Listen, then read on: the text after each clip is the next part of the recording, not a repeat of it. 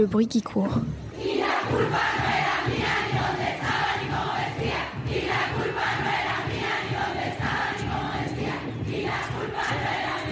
Tu l'entends?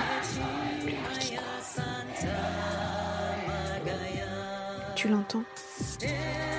La gronde des femmes.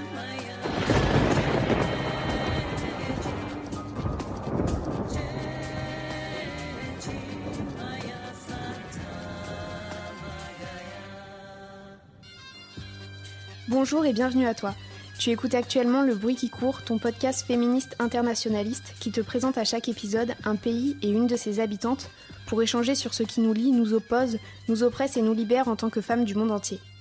Épidémie de coronavirus oblige, on est à la maison et cet épisode est enregistré en ligne avec les moyens du bord, donc je m'excuse par avance pour la qualité sonore qui ne sera sûrement pas optimale. Aujourd'hui, direction le Maghreb et plus particulièrement l'Algérie avec Soraya qui est notre invitée aujourd'hui. Salut Soraya. Salut Chloé. Merci beaucoup de participer au bruit qui court. Merci à toi de m'avoir invitée. Pour faire du coup juste rapidement euh, un petit topo sur euh, l'Algérie, euh, c'est tout d'abord le plus grand pays d'Afrique et du monde arabe avec ses quelques 2,4 millions de kilomètres carrés. Il est le plus développé également du continent et possède des frontières avec les pays du Maghreb et d'Afrique subsaharienne, avec une ouverture sur la Méditerranée du Nord où vit 90% de la population. Cette population, elle, elle est composée à 99% de musulmans, donc des Arabes en majorité, et 27% de Berbères qui revendiquent leur identité. La capitale Alger se trouve sur cette bande littorale qui est hyper peuplée, et plus loin, c'est le Sahara qui recouvre les deux tiers du pays et qui contient des grandes richesses comme des diamants, des mines d'or, de l'uranium ou encore des gisements de pétrole et de gaz. C'est d'ailleurs principalement sur ces hydrocarbures que se base l'économie du pays. Donc le pétrole et le gaz algérien sont exportés vers l'Europe principalement. Cette ressource est évidemment un atout pour le pays, mais en même temps, c'est ce qui rend son économie fragile car elle dépend des fluctuations des cours et du fait que ces ressources sont limitées dans le temps. C'est vraiment à partir de 1973 que l'augmentation du prix du pétrole a permis l'enrichissement de l'Algérie, mais malheureusement, la situation politique n'a pas permis au pays de connaître l'essor qu'il aurait pu avoir avec toutes ses réserves. Et oui, on le sait, politiquement, la France est coupable d'avoir exercé plus d'un siècle de colonisation. Les accords d'Évian ont permis à l'Algérie de devenir indépendante en 1962, après huit ans de guerre entre la France et le FLN. Sortie de cette affaire, et seulement trois ans après, l'Algérie vit un coup d'État qui amènera au pouvoir un régime se basant sur une structure bureaucratique et militaire sur le modèle de l'URSS. Des choix politiques et économiques sont alors faits, avec beaucoup de réformes, mais elles ne porteront jamais leurs fruits. En 1986, le cours du pétrole chute, la population double, avec une surconcentration au nord, et le mécontentement de la jeunesse et des travailleurs se fait sentir. C'est le début des émeutes et des grèves. Pour répondre à cela, l'État instaure l'état d'urgence, ce qui mettra le feu aux poudres, et la guerre civile éclate entre l'État et les groupes islamistes de 1992 à 1999, et ce sont plus de 200 000 personnes qui perdront la vie dans ce conflit. À la suite de ce traumatisme, Abdelaziz Bouteflika est élu président. Il met en place une réconciliation nationale avec notamment des amnisties et crée une forme de paix, mais sans répondre aux problèmes structurels qui perdurent. La mauvaise gestion étatique ne permet pas, une fois de plus, aux réformes mises en place d'être une réussite. S'ajoute à cela la corruption, l'évasion fiscale et la redistribution clientéliste de la rente pétrolière. Bref, la population se sent trahie en voyant seulement un petit clan au sommet de l'État s'enrichir grâce à la rente. On parle de la malvie, il y a peu de perspectives d'avenir, notamment pour les jeunes de moins de 30 ans qui représentent quand même 55% de la population et qui tentent souvent de rejoindre l'Europe pour euh, s'en sortir. En 2013, Bouteflika est frappé d'un AVC. Sa santé et sa capacité d'assumer son rôle de dirigeant sont fortement remises en cause et l'année d'après, il est pourtant réélu, ce qui finit de dévaster le pays moralement et politiquement. Pendant 20 ans, ce système corrompu et militaro-sécuritaire a muselé les initiatives citoyennes, syndicales et socioculturelles, et il y a un peu plus d'un an, des manifestations géantes, appelées Irak, ont matérialisé cette, gronde qui couvait. Des millions d'Algériens et d'Algériennes sont sortis dans la rue pour s'opposer à un éventuel cinquième mandat de Bouteflika. Et deux mois plus tard, la rue et l'armée obtiendront sa démission. En décembre 2019, après une période d'intérim, le président Tebboune est élu, mais dans la contestation, laissant encore aujourd'hui l'Algérie dans, euh, des logiques de contestation et de répression de la population. Ce mouvement de révolte, il a été également massivement investi par les femmes. Elles réclament elles aussi le départ des tenants au pouvoir et l'établissement d'une réelle démocratie dans laquelle le droit des femmes serait assuré. Mais leur présence dérange les hommes militants. Elles sont d'ailleurs nombreuses à avoir été victimes d'agressions. Ce n'est jamais le bon moment, entre guillemets, pour que les femmes se battent pour leurs droits, mais bizarrement, c'est toujours OK de les traiter avec violence. Malgré cela, de nombreux collectifs féministes ont pris la rue pour faire valoir leurs revendications, et principalement l'abrogation du Code de la famille, alors ce code, il a été établi euh, dans les années 80, en 84 exactement. Il consacre le culte du père et le privilège de la masculinité. En gros, il institutionnalise la domination masculine, confinant les femmes dans un statut de minorité opprimée. Donc fille, fille d'eux, épouse d'eux, mère d'eux, la loi empêche les femmes d'avoir une individualité propre en les réduisant de facto à être la propriété d'un homme, un capital en plus qui ne doit pas entacher l'honneur de la famille. Pour le mariage, par exemple, elles ont besoin d'un wali, c'est-à-dire d'un tuteur masculin, sans quoi le mariage est considéré comme nul, les plaçant donc dans une position de mineur. Les hommes, quant à eux, sont autorisés à épouser jusqu'à quatre femmes. L'autorité parentale revient au père, entraînant une perte de la garde des enfants pour les femmes qui souhaiteraient se remarier. Et ce même mariage, il peut être dissous par la volonté unilatérale de l'homme. La femme, en revanche, n'a pas le droit au divorce, sauf si elle remplit de nombreuses conditions ou rachète sa liberté contre de l'argent. La révolte algérienne est une occasion donc à ne pas laisser passer pour les femmes du pays. Malgré les dangers, elles veulent obtenir des droits au sein d'une démocratie forte et juste, et une situation qui correspondrait à une réalité sociétale et non à des lois qui s'inspirent de la charia. Ces dernières doivent être remplacées par des lois civiles, pour cela il est nécessaire donc d'établir une séparation entre religion, politique et juridique. Et les femmes algériennes, bien que présentes dans tous les corps de métier, elles ne représentent que 20% des travailleurs, alors même qu'elles sont les deux tiers des diplômés du pays. Le droit de vote et d'éligibilité est acquis, mais dans les faits, le conservatisme social et religieux les assigne toujours au foyer. Elles sont aussi victimes du fléau des violences qui s'abattent sur elles, violences conjugales, harcèlement sexuel, dépossession des biens de la femme par l'époux, mariage des mineurs, etc. Enfin, il y a bien eu une petite évolution juridique en 2005, mais malgré cela, les mentalités n'évoluent que très peu et les chiffres manquent pour pouvoir combattre ces fléaux. Donc la route est encore longue, mais l'évolution du droit des femmes algériennes est enclenchée.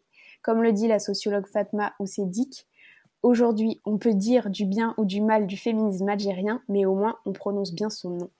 Donc euh, voilà pour euh, ce petit topo, Soraya, je ne sais pas ce que tu en penses, si ça correspond à ce que tu connais. Alors je pense que ça correspond euh, effectivement bien. Il y a, peut-être deux points que je reprendrai. Euh, au tout début, quand tu parles de la composition de la population euh, algérienne, en disant effectivement que 99% de la population est musulmane. mais alors, par contre, nous ne sommes pas arabes. Il n'y a pas 27% de berbères, on est tous berbères dans, dans l'Afrique du Nord. C'est l'ethnie à laquelle on, appartient. en Afrique du Nord, la partie nord du Maghreb, euh, c'est euh, l'ethnie euh, des Amazirs, qui sont plus communément connus comme, comme les Kabyles. et dans le sud du Maghreb, nord de l'Afrique subsaharienne, c'est une autre ethnie berbère qui existe, qui sont les Touaregs. on est une population qui a été arabisée, le monde arabe, à travers notamment aussi la religion musulmane, a une énorme influence sur, sur le Maghreb. Donc on a cette influence culturelle mais on, est, euh, on est berbère. Et euh, le deuxième euh, point, c'est quand tu parles de la guerre civile qui a commencé dans la fin des années 80, début des années 90. effectivement, la population était prise entre les groupes islamistes et le gouvernement militaire. par contre, la, naissance de ces groupes islamistes vient d'une volonté démocratique du peuple puisque le, Front islamique du salut, le FIS, euh, qui est le seul autre parti politique à part le FLN euh, que l'Algérie avait connu euh, à cette époque, avait été élu aux législatives. et le gouvernement militaire a décidé d'annuler les élections législatives lorsqu'ils ont vu que c'était un autre parti qu'eux qui avait gagné.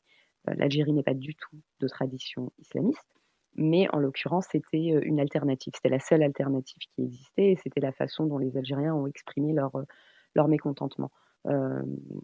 Et la population s'est retrouvée effectivement en affrontement entre les deux. Mais il ne s'agit pas de, ces groupes islamistes n'étaient pas des groupes rebelles qui sortaient, qui sortaient de nulle part. Ils avaient aussi une légitimité électorale. D'accord, merci beaucoup enfin, pour ces précisions. Et je, je, rappelle juste du coup que moi, en fait, quand je fais mes recherches, mmh c'est une volonté de, de, les faire avec euh, ce qu'on me donne aussi sur Internet, ce que je peux trouver. Et du coup, on sait que nos points de vue sont biaisés. le fait que ce soit des gens en français, que ce soit probablement écrit par des Français, euh, c'est pas forcément la, la réalité. Et, et, du coup, c'est enfin, c'est de remettre aussi le euh, l'histoire entre entre vos mains, enfin entre les mains des personnes originaires de ces pays pour euh, voilà pour rappeler quels sont réellement les faits. Donc merci beaucoup pour ça.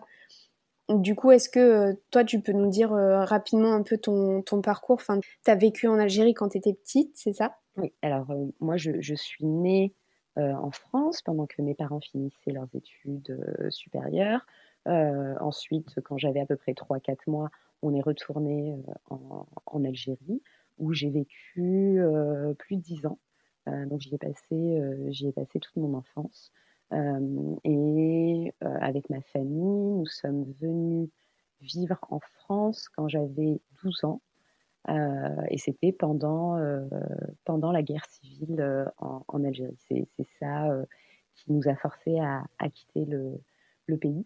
Euh, et l'idée, c'était de nous dire, on va rester ici pendant deux ans, trois ans. On était extrêmement optimiste sur le fait que la situation, euh, la situation de guerre civile n'allait pas durer plus de deux, trois ans et qu'on allait pouvoir euh, retourner en, Algérie, là où on, avait envie et là où on était supposé vivre.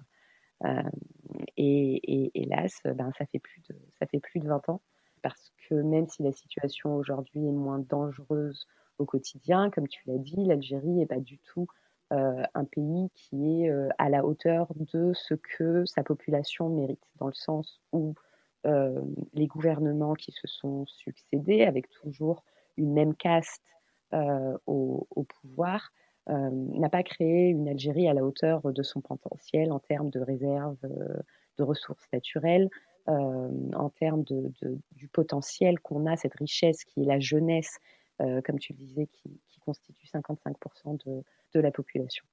Et est-ce que euh, lorsque tu es arrivé en, en France euh, quand tu étais enfant, tu as un souvenir, quelque chose qui t'aurait marqué par rapport à, à, une représentation des femmes en France par rapport aux femmes en Algérie?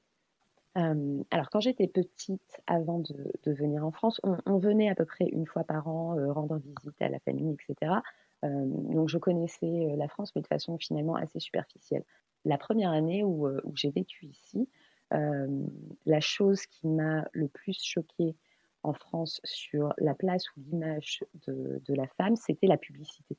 Euh, l'utilisation du corps de la femme dans la publicité pour vendre un objet et le fait de mettre le corps de la femme au même niveau qu'un objet. Et en venant d'Algérie, j'avais vraiment cette idéalisation de ce que pouvait être le féminisme occidental et particulièrement le féminisme français, puisque l'image, c'était les femmes s'habillent euh, comme elles veulent, les femmes ont, réellement dans l'application de leurs droits les mêmes droits que, que les hommes. Euh, et oui, c'est en vivant en France que j'ai vu que c'était beaucoup plus compliqué que ça. et qu'il y avait certains, certains codes sociaux ou certains acquis sociaux en Algérie pour les femmes qui n'existent pas en France, et inversement. Mais c'est par, c'est par la publicité. C'est ces images, ces affiches publicitaires ou ces publicités à la télévision pour vendre une voiture, un matelas, une machine à café et avoir un corps dénudé de femmes à côté euh, sans que ça n'ait de, de relation, sans que, sans que ça, n'ait, ça ait la moindre justification autre que de dire on, on, a un corps de femme ici et qui était, oui, complètement l'objectification du corps de la femme. Oui, tu m'avais parlé euh, avant qu'on enregistre cette émission d'une pub de matelas que, qui t'avait marqué. Exactement, et une énorme affiche euh, dans la rue, euh, une publicité pour, pour des matelas et, une femme presque nue à côté du, du matelas en, question pour vendre ce, matelas. Et une femme qui n'avait pas de tête en plus, on ne voyait que son corps.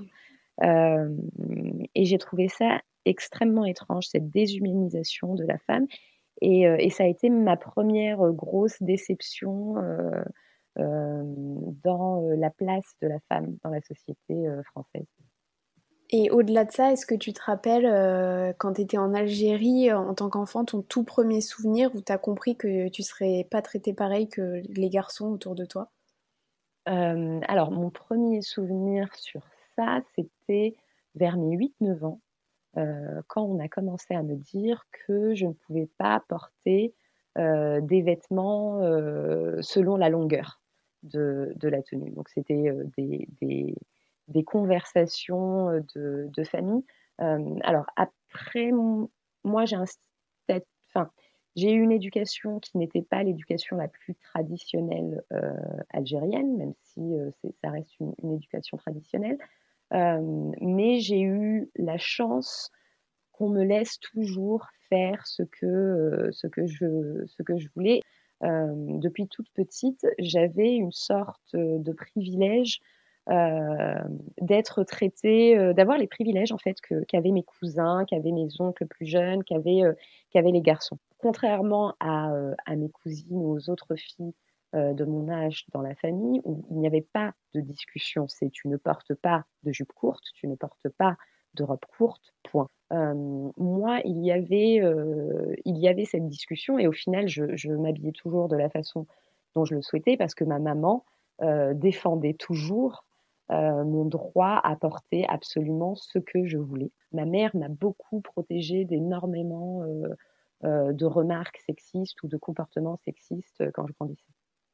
Et, et du coup, oui, c'est intéressant de voir que tu as pu recevoir cette éducation parce qu'on, enfin, on sait que tout, tout ce qu'on intègre euh, de sexisme ou euh, ben, de féminisme, c'est aussi euh, beaucoup lié à ce qu'on nous enseigne quand on est enfant mmh. et lié à l'ampleur d'un mouvement féministe dans, dans, un pays ou un autre. Et du coup, le mouvement féministe en Algérie, là, est-ce que tu considères qu'il se renforce, qu'il diminue, qu'il est présent?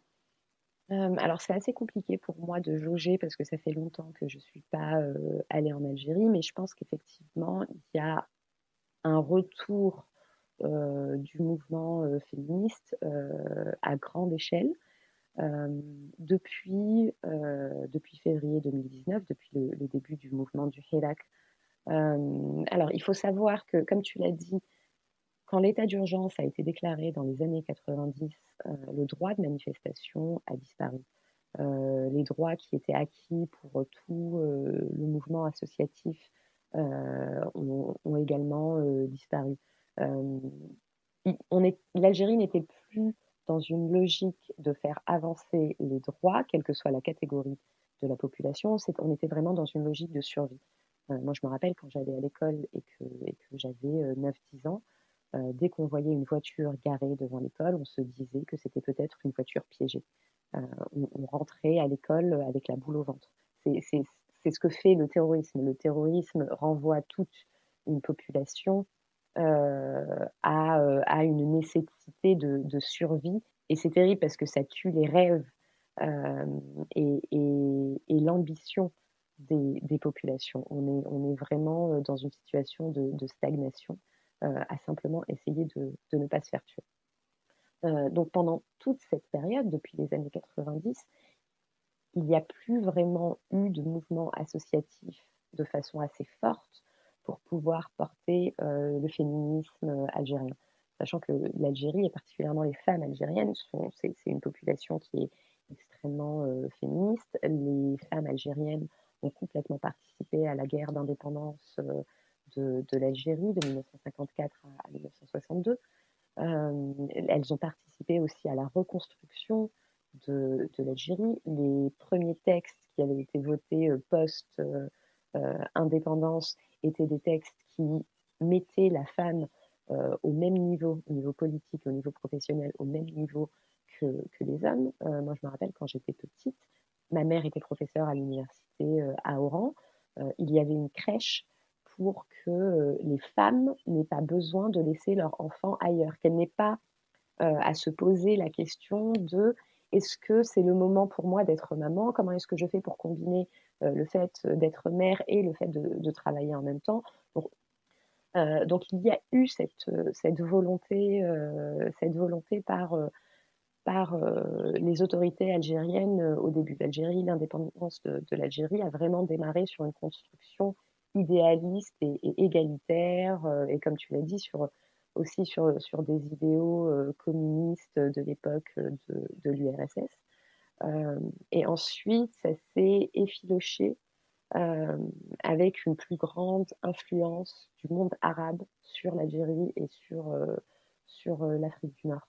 Euh, et ce qui est venu aussi avec, c'est une influence des pays, euh, de pays arabes très rigoristes, euh, une grosse influence de pays comme l'Arabie saoudite, par exemple, avec le wahhabisme, et qui porte, qui porte une, une, grande misogynie, qui porte en eux un système patriarcal extrêmement, extrêmement fermé. Et aussi toute cette période d'incertitude politique, toute cette période d'insécurité, cette période de terrorisme, euh, a renvoyé tout le monde chez eux. Euh, donc, par sécurité aussi pour les femmes, on leur demandait de rester à la maison. Euh, c'était pas si grave si elles ne travaillaient pas pendant euh, cette période-là parce que c'était risqué.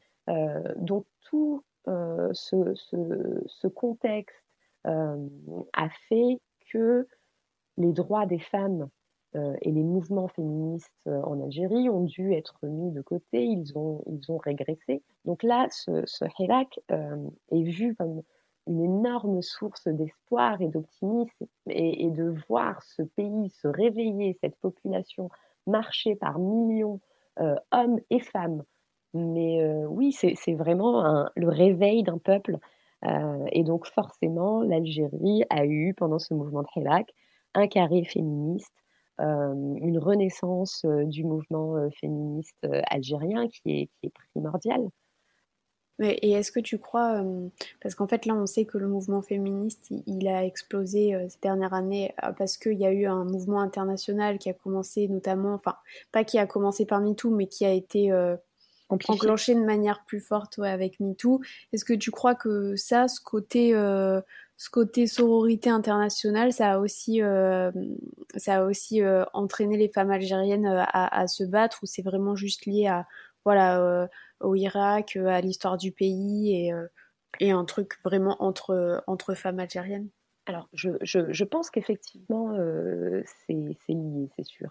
D'ailleurs, il y a quelques années, au moment où le mouvement MeToo avait pris une énorme ampleur, il y avait des, mouvements de femmes qui allaient sur les plages entre elles, elles se retrouvaient entre groupes de femmes pour éviter les harcèlements, parce que le harcèlement sexuel sur la plage est, terrible. Et donc, elles s'organisaient entre elles pour être un gros groupe et pour, pour amoindrir les risques de harcèlement sexuel sur les plages. Et il y avait un groupe Facebook qui s'était créé dans lequel les femmes pouvaient, pouvaient s'inscrire pour, pour les différentes sessions plage. donc bien sûr que ces mouvements internationaux ont une influence dans, dans tous les pays. mais il y a aussi l'énorme opportunité qui a créé que, que le euh, à créer, qui n'existait pas avant, cette, cette liberté d'expression que les Algériens ont fini par arracher, cette liberté de manifestation qu'ils ont fini par reprendre. Donc il a fallu arracher euh, tous ces droits qui permettent ensuite de pouvoir porter euh, les problématiques, euh, liées au genre, liées aux, femmes.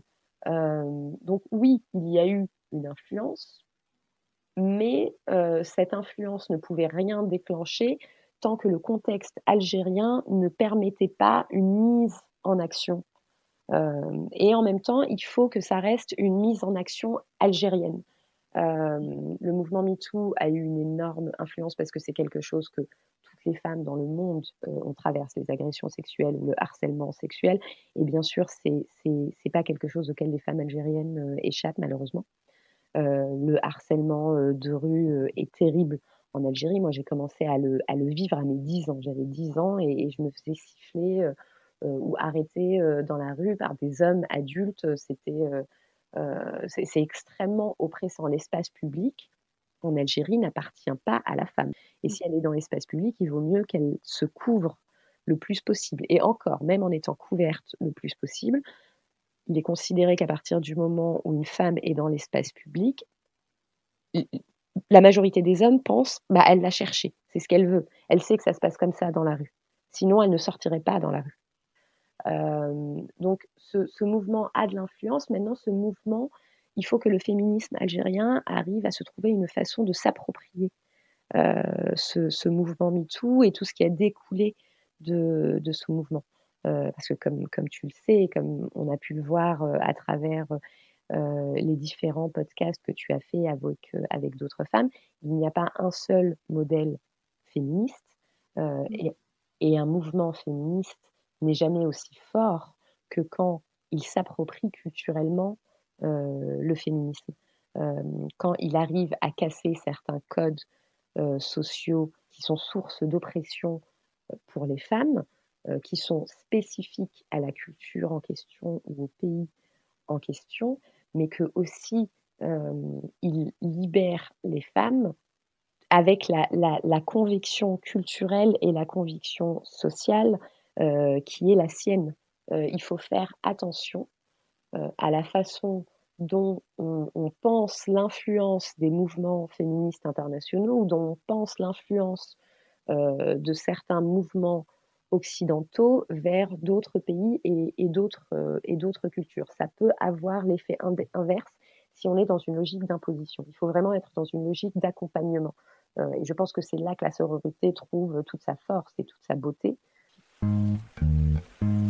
Comme tu l'as dit, c'est vraiment ce que ce qu'on essaie de faire avec ce podcast parce que quand, tu parles des, des, femmes euh, voilà, qui se font euh, euh, harceler dans la rue en Algérie et particulièrement si elles sont pas couvertes parce qu'elles vont bien chercher.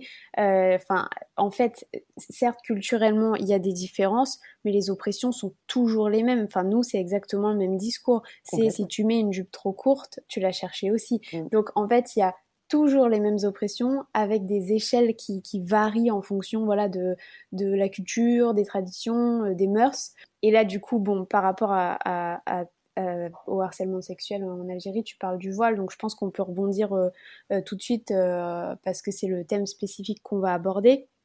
Et donc je voulais juste revenir personnellement euh, par rapport à ce sujet, je crois que toi c'est pareil, enfin tu nous en diras plus, mais ce sujet m'exaspère, euh, enfin je considère que c'est un non-débat, mais malheureusement il semble qu'on ait un vrai problème avec ça en France. Alors euh, bon, je me suis dit que c'était peut-être important d'évoquer le sujet, et en France donc, sous, sous couvert d'un principe de laïcité dont l'essence est complètement détournée par ailleurs, mais bon ça c'est un autre sujet, on stigmatise les femmes qui veulent porter le voile. Et ajoutons à cela une bonne dose de bien-pensance avec des discours tels que euh, non, mais elles l'ont probablement pas choisi, on les force, euh, voilà. Et on arrive à des trucs complètement dingues qui font de nous la risée du monde avec euh, l'exemple de la folie du Burkini par exemple. Bien sûr, je voulais quand même rappeler qu'on ne nie pas le fait que dans le monde, des femmes se battent pour ne plus porter le voile car il est un symbole de soumission et qu'elles risquent très gros pour ça. D'ailleurs, notre soutien, il est inconditionnel dans leur lutte.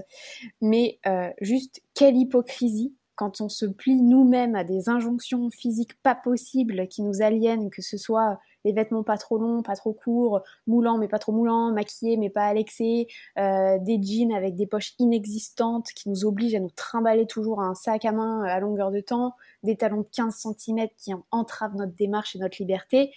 Et surtout, mais surtout, on continue à légiférer sur des bouts de tissu que portent ou ne portent pas les femmes. moi, je trouve ça complètement aberrant.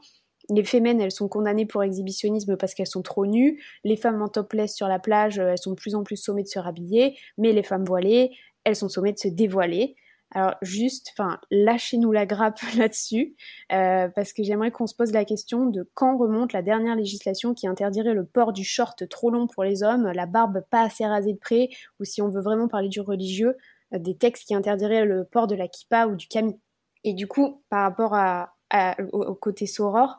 Euh, le problème, c'est que côté féministe, c'est pareil. Le mouvement, il se déchire sur le sujet du voile, euh, que ce soit par rejet de la religion ou, euh, osons le dire, une forme de paternalisme.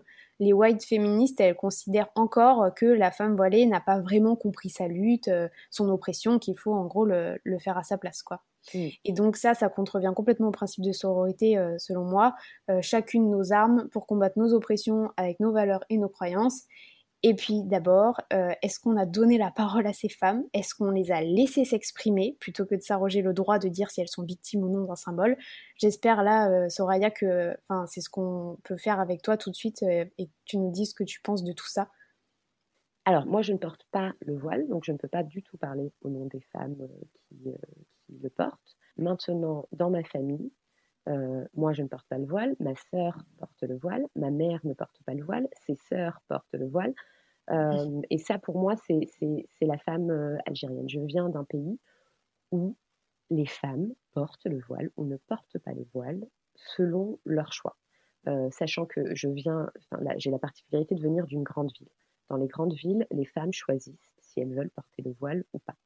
Euh, il y a aussi beaucoup de femmes qui décident qu'elles porteront le voile à partir du moment où elles auront un certain âge. Euh, à partir du moment où elles ont 40, 50 ans, 60 ans, ou une fois qu'elles ont fait leur pèlerinage à la Mecque, elles décident qu'à partir de ce moment-là, elles vont, euh, elles vont porter le voile, mais pas avant. dans les zones rurales, la grande majorité des femmes portent le voile. Et c'est plus compliqué du coup de ne pas le porter parce qu'il y a effectivement ce besoin humain d'uniformité, euh, d'uniformité sociale, et il y a une certaine forme euh, de, pression sociale. du coup, oui, ce, débat, moi venant d'une famille et, d'un pays où, les femmes ont le choix, et, nous n'avons pas de débat en Algérie. je n'ai jamais vu un débat à la télé sur est-ce que la femme doit porter le voile ou pas, ou pourquoi. Il y a vraiment cette acceptation de ben, elle fait ce qu'elle veut. Donc d'arriver en France et d'avoir ce débat autour du voile, qui, comme tu l'as dit, a pris des proportions euh, vraiment ridicules euh, à un moment, euh, me fait vraiment me poser la question de qu'est-ce que le féminisme. et ça, a déclenché chez moi une, une, réflexion sur le féminisme intersectionnel. la question du voile, effectivement, c'est une question que je ne supporte plus j'en peux plus euh, d'en entendre parler. Je pense qu'on nous a rabâché euh, ce pseudo débat faussement intellectuel euh, qui a eu des conséquences extrêmement néfastes sur l'unité nationale en France, sur l'augmentation du racisme, sur la violence envers, envers les femmes qui portent le voile, parce qu'on parle, on parle de harcèlement, de harcèlement de rue et de harcèlement sexuel, mais ces femmes à cause de, ce débat euh, euh, qui en plus n'a eu, à un moment, il n'y avait plus aucune limite dans les mots qu'on pouvait utiliser. Euh, à un moment, c'est devenu extrêmement violent. Et du coup, beaucoup de femmes voilées se sont faites agresser verbalement dans la rue, voire physiquement. Maintenant, sur ce débat du voile, deux choses. Effectivement, je trouve ça honteux en France qu'on légifère sur la tenue des femmes. Euh, c'est quelque chose qui pour moi est complètement incompréhensible. Le jour où on, aura réglé la question des, féminicides, euh, la question des violences conjugales, la question du harcèlement de rue, euh, la question de la différence de salaire qui va quand même jusqu'à 30% de différence de salaire entre un homme et une femme en France pour le même métier. le jour où on aura réglé la question de la, de la taxe rose, le jour où on aura réglé toutes ces questions qui sont réellement des questions primordiales. Ce jour-là, on pourra éventuellement avoir un débat sur les vêtements si on veut. Mais c'est aussi maintenir le débat féministe à un niveau extrêmement bas. Mmh. C'est desservir la cause féministe, puisque tant qu'on est en train de parler de comment les femmes devraient s'habiller pour être euh, indépendantes, on n'est pas en train de parler de l'autonomie financière euh, des femmes. On n'est pas en train de parler euh, de l'accès des femmes aux différents corps de métier. Euh, on n'est pas en train de parler de la difficulté que ça doit être pour une femme d'être dans l'armée, d'être policière, euh, d'être routière, etc. Comment est-ce qu'on fait pour réellement normaliser euh, les femmes dans, ces espaces-là, dans ces corps de, métier-là?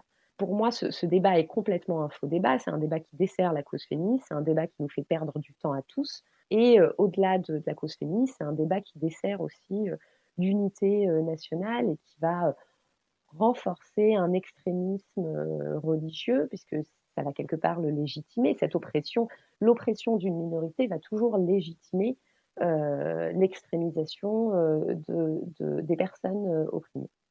maintenant, deuxième chose, moi, ce qui m'a réellement choqué sur la question du voile n'était pas tant la question du voile quand il s'agissait de femmes adultes. Qui m'a vraiment brisé le cœur et qui m'a outré, c'est qu'aujourd'hui, en France, on conditionne l'accès à l'éducation des filles au fait qu'elles portent ou non un foulard. On dit aujourd'hui en France aux jeunes filles mineures, votre tenue est plus importante que votre éducation.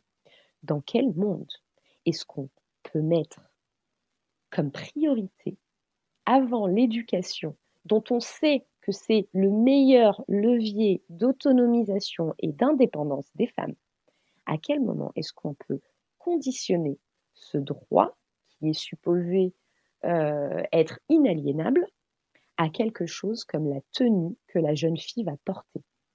Ça, ça c'est vraiment la chose qui m'a brisé le cœur, de voir qu'il y avait des jeunes filles dont on acceptait qu'elles n'allaient plus à l'école, ou des adolescentes parce qu'on les a mises face euh, à un choix qui est cornélien et qu'il y a aussi cette volonté de revendiquer le droit de s'habiller comme elles veulent. Elles sont très peu nombreuses, mais je me rappelle, j'ai vu euh, quelques, quelques documentaires de, jeunes adolescentes qui ont dit ben, Moi, j'ai décidé de ne plus aller à l'école.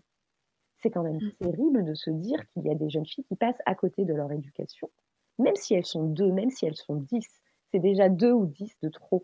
Et ce principe, qui, aujourd'hui euh, est, un principe législatif, euh, de dire ben, la tenue d'une fille est plus importante que son accès à l'éducation. À quoi est-ce que ça nous renvoie? Quel, quel, est ce type de féminisme?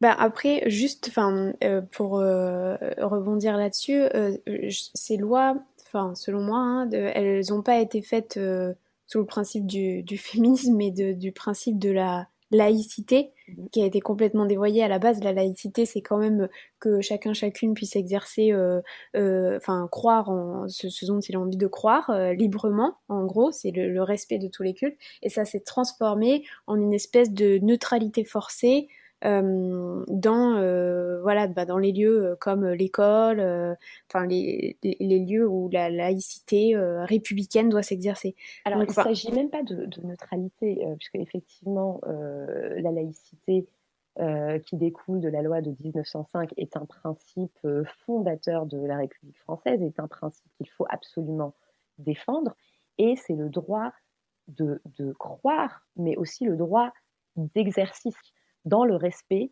euh, de l'ordre public.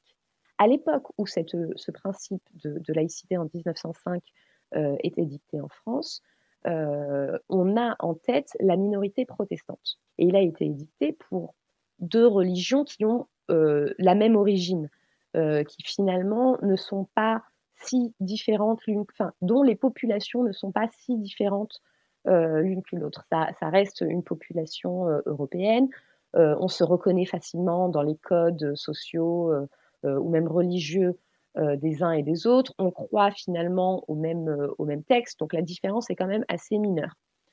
La laïcité, ensuite, a été, ce principe, ce beau principe de laïcité, a été mis à rude épreuve quand on s'est retrouvé face à une véritable différence. Quand on s'est retrouvé face à des religions qui sont fondamentalement différentes, qui ont des histoires différentes, qui sont originaires de différentes parties du monde, qui vont s'exprimer dans différentes langues, à travers différentes tenues. Euh, et c'est vraiment triste parce qu'il semblerait, alors que on aurait dû défendre à ce moment-là plus que jamais ce principe. Mais la laïcité, du coup, comme tu le dis, a été fourvoyée, instrumentalisée et utilisée comme un rempart, et non pas à, la neutralité, mais comme un rempart pour protéger euh, des codes sociaux, culturels historique européen euh, face à toutes, euh, ces, minorités euh, dans une logique d'intégration et d'assimilation. Donc la laïcité aujourd'hui est utilisée comme argument pour dire vous ne pouvez plus être culturellement différent, il va falloir devenir culturellement comme nous pour être nos égaux, ce qui va même complètement à l'encontre du principe de laïcité comme il a été pensé à la base. Oui, complètement. Bah, merci pour ce petit euh, topo sur la laïcité parce que, enfin, je voilà, je suis totalement d'accord avec toi et je pense qu'on a vraiment euh, détourné le principe et, c'est bien triste et du coup euh, là on se le prend de plein fouet avec ces histoires de voile. on va passer au point suivant si tu veux bien mmh. et tu vas nous parler de l'histoire particulière que tu as choisi de nous raconter. Alors, histoire particulière euh, que j'ai choisie, c'est une histoire qui remonte euh, à, mon adolescence et une tradition euh, algérienne qui, est une tradition qui existe aussi dans d'autres pays. on avait fêté le, mariage d'un de mes cousins dans un petit village à quelques heures d'Oran. Et la tradition veut que le lendemain matin, la mère du jeune marié entrent dans la chambre des mariés qui auront consommé euh, leur mariage dans la nuit et prennent le drap sur lequel ils ont dormi pour le montrer euh, à l'assemblée euh, et prouver par la tache de sang qui est supposée être sur le drap que la jeune, la jeune mariée était bien vierge avant, avant cette nuit-là. donc ma tante euh, décide d'aller euh, euh, dans, dans, la chambre et là ma mère l'intercepte et, et, elle commence à, discuter de cette, de cette tradition. Elles vont dans une pièce entre elles avec quelques autres femmes et il y a une espèce de conseil des sages féminins euh, où elles vont peser le pour et le contre. Est-ce qu'on maintient cette tradition? Ça fait partie euh, de la façon dont on a toujours fait les choses. Euh, mais est-ce que c'est une tradition aujourd'hui euh, qui vaut, euh, qui, est encore humaine? Est-ce que c'est pas la déshumanisation de, la femme? Est-ce qu'on a le droit d'entrer dans l'intimité de la femme à ce point? Et, aussi sachant que il y a beaucoup de femmes qui, en perdant leur virginité, ne saignent pas. donc la fin de, ce débat a été effectivement que dans la famille, on allait arrêter euh, d'avoir cette tradition, qu'on l'a laissée dans le passé, euh, là euh, où elle appartenait. et j'ai trouvé cette expérience vraiment chouette de voir finalement comment les femmes sommes les premières à décider des changements qu'on va exercer dans nos vies, sur nos traditions, sur notre environnement, et en se mettant d'accord entre nous. Et ce choix, il a été fait par des femmes, après une conversation entre femmes. Euh, et les hommes n'ont absolument pas eu leur mot euh, à dire, n'ont pas participé à la conversation, euh, on ne leur a pas demandé leur, avis. Et j'ai trouvé ce moment vraiment beau. Ouais, c'est une super victoire. Merci pour, pour, ce partage. du coup, pour revenir sur quelque chose de plus actuel, euh, tu voulais nous présenter une initiative de femmes donc actuellement qui, euh, qui sont en lutte. Oui. Alors euh, moi j'aimerais parler de, du, du, mouvement du coup du, du carré féministe en Algérie qui est apparu qui est apparu avec avec le, le enfin dans les semaines qui ont qui ont suivi et qui est toujours au même endroit à Alger pour que les femmes puissent être sûres de, retrouver euh, ces autres femmes. Euh, et ce, carré féministe a donné naissance euh, au mouvement des femmes algériennes pour un changement vers l'égalité, qui est appelé le FAS aussi. et même si ce mouvement, pour l'instant, est un mouvement qui vient d'apparaître, qui est encore en construction. C'est un mouvement dont je voulais parler parce que je le trouve extrêmement important. Je trouve qu'il est d'autant plus renforcé par le fait qu'il s'intègre au mouvement aussi euh, du, du euh, parce qu'un des gros problèmes qu'on a pu voir dans l'histoire euh, du mouvement féministe et, des différents mouvements féministes à travers le monde, c'est que parfois les femmes se retrouvaient à devoir faire un choix. Donc, pour revenir au, au, mouvement des femmes algériennes pour le changement vers, vers l'égalité, c'est, je pense, réellement une énorme force que ce mouvement s'inscrive dans le cadre euh, d'un mouvement pour euh, l'indépendance, pour l'affirmation euh, des droits et pour le changement, qui est plus large et qui englobe toute la population.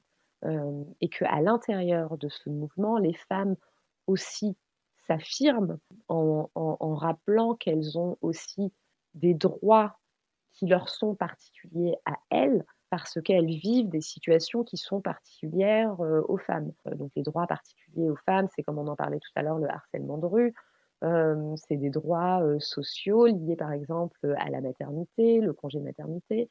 Et les femmes algériennes pour le changement vers l'égalité ont, ont, un appel que je trouve vraiment beau.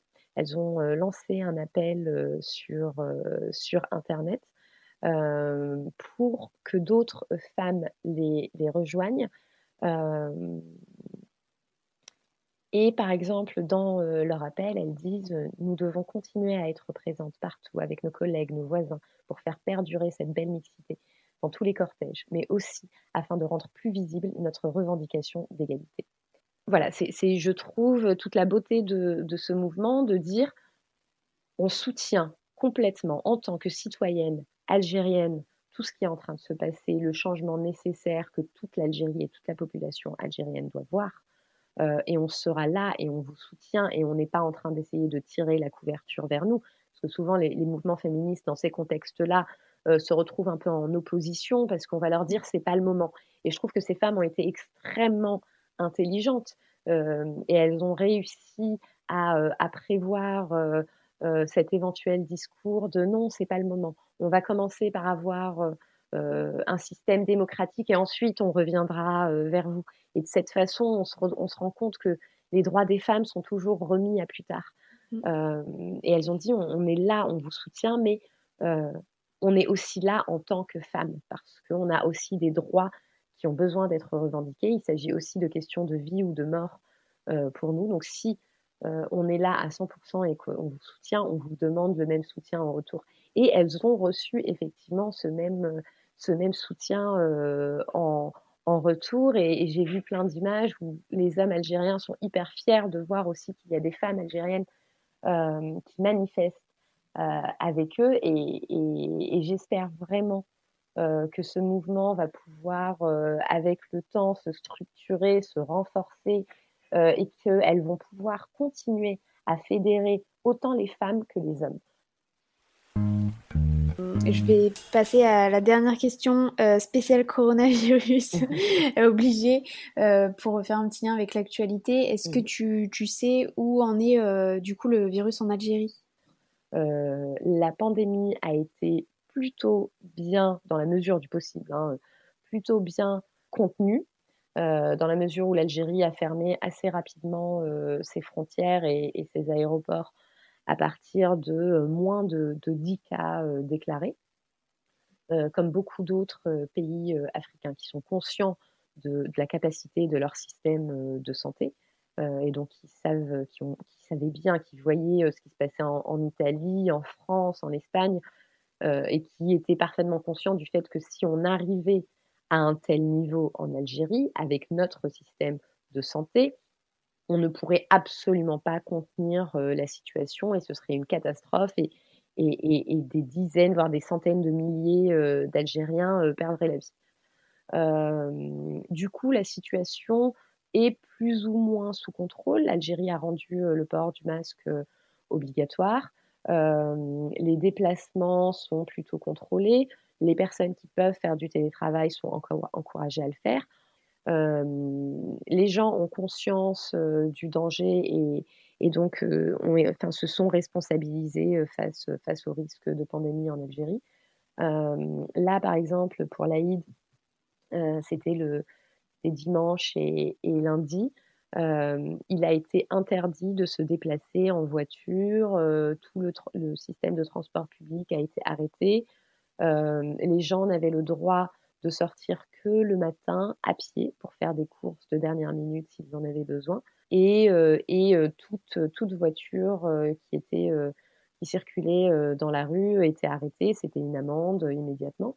Parce qu'on sait très bien que pour l'Aïd, ben, comme n'importe quelle fête religieuse ou euh, on se retrouve tous en, famille. Et donc pour éviter que il y ait trop de déplacements, parce qu'en général, ce qu'on fait, c'est qu'on on va voir tous les différents membres. donc, on, peut voir facilement 150 à 200 personnes dans, dans une même journée. donc, pour éviter ça, ce qui aurait augmenté les risques de virus, les autorités algériennes ont demandé à ce que tout le monde reste chez soi et à, ce que personne ne, ne se déplace.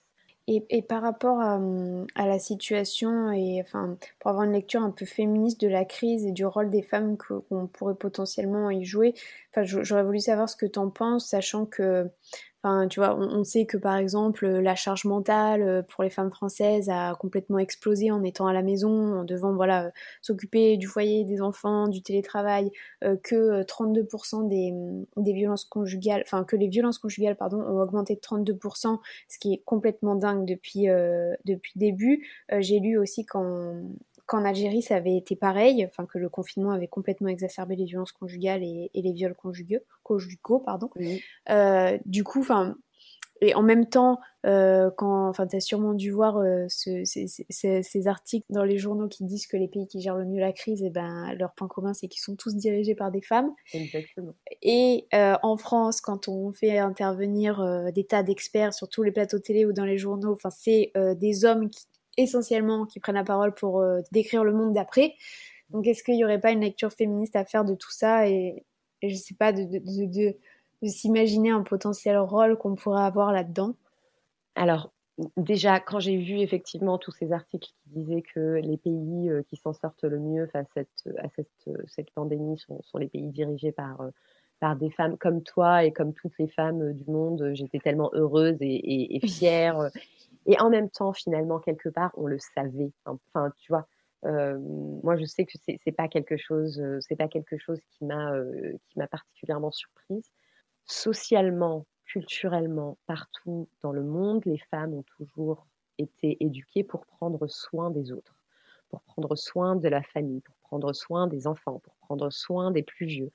pendant très longtemps, les métiers qui nous ont été ouverts et auxquels on était euh, cantonnés, euh, c'était pareil, les métiers où on allait prendre soin des autres. le métier de sage-femme, par exemple, littéralement, qui a le mot femme dedans.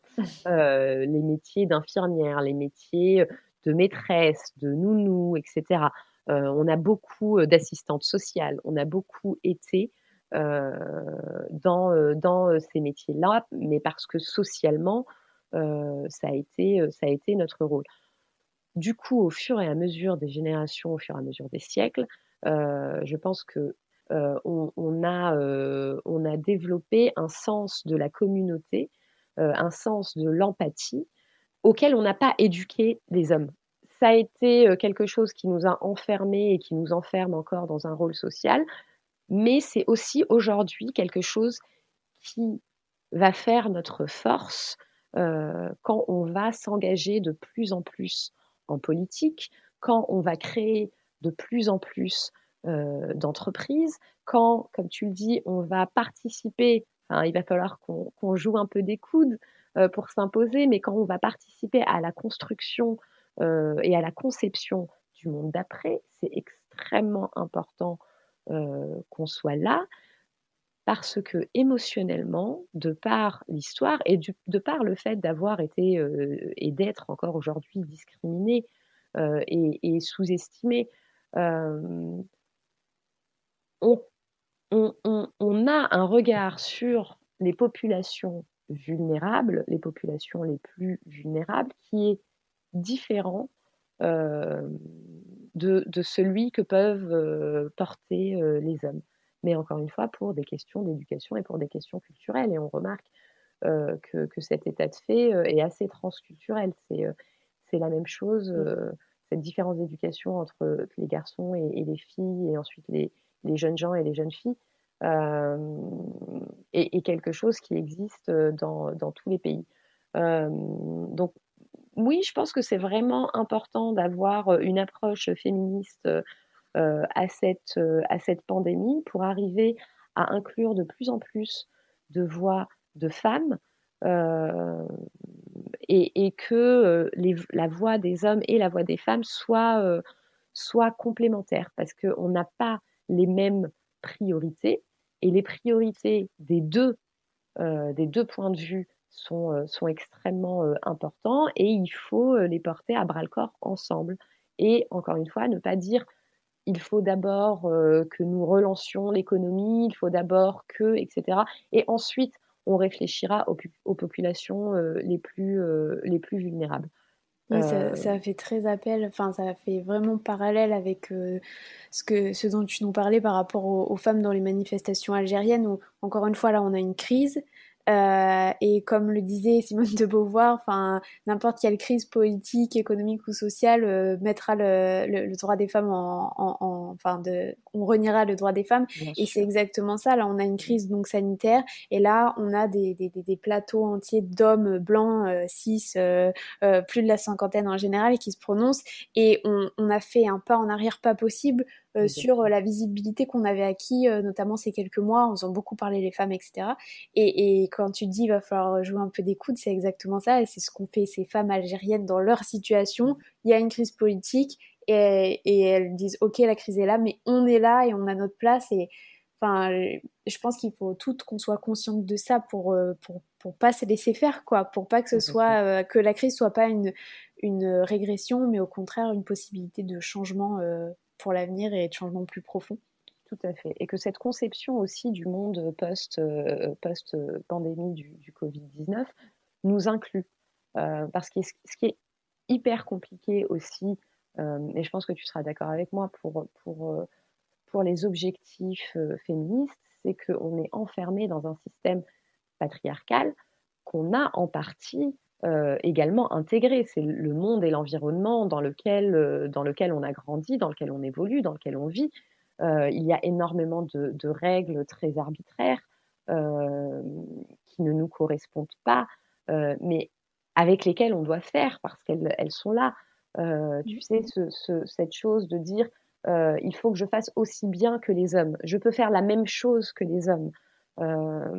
alors que le féminisme ne devrait pas être ça. Le féminisme, ça devrait être euh, la célébration de la femme et du potentiel de la femme et, de la puissance de la femme dans toute sa particularité. Euh, le fait qu'on ait encore euh, une taxe de luxe et qu'on ait encore le débat sur la taxe de luxe sur les produits hygiéniques féminins fait que réellement on voit à quel point tout ce qui concerne la femme, les choses les plus naturelles, biologiques euh, de, notre corps et les plus basiques, euh, sont considérées comme euh, un point de luxe, sont considérées comme du superficiel, parce que c'est les hommes, une majorité d'hommes, qui vont édicter ce qui est nécessaire et ce qui n'est pas nécessaire. Et c'est extrêmement important qu'en tant que femme, on, soit là dans cette, dans cette conversation pour nous assurer que ce monde d'après n'est pas un monde dans lequel on doit se déformer euh, pour, euh, pour, euh, pour pouvoir rentrer, pour... mais un monde réellement qui nous prenne en compte dans notre totalité, notre globalité et aussi dans toute la diversité que représente la communauté de femmes et la, et la sororité. Merci beaucoup, Soraya, d'avoir pris le temps de partager tout ça avec nous. Merci beaucoup, Chloé, de m'avoir euh, donné euh, un espace pour m'exprimer et, euh, pour avoir cette conversation bienveillante, parce que c'est pas toujours évident sur les sujets de féminisme, d'intersectionnalité, d'interculturalité, d'avoir une conversation bienveillante et très agréable de l'avoir avec vous. Eh ben, c'est avec vraiment grand plaisir. merci à toi encore une fois et merci à vous d'avoir écouté. Je vous dis à bientôt pour qu'on entende ensemble le bruit qui court.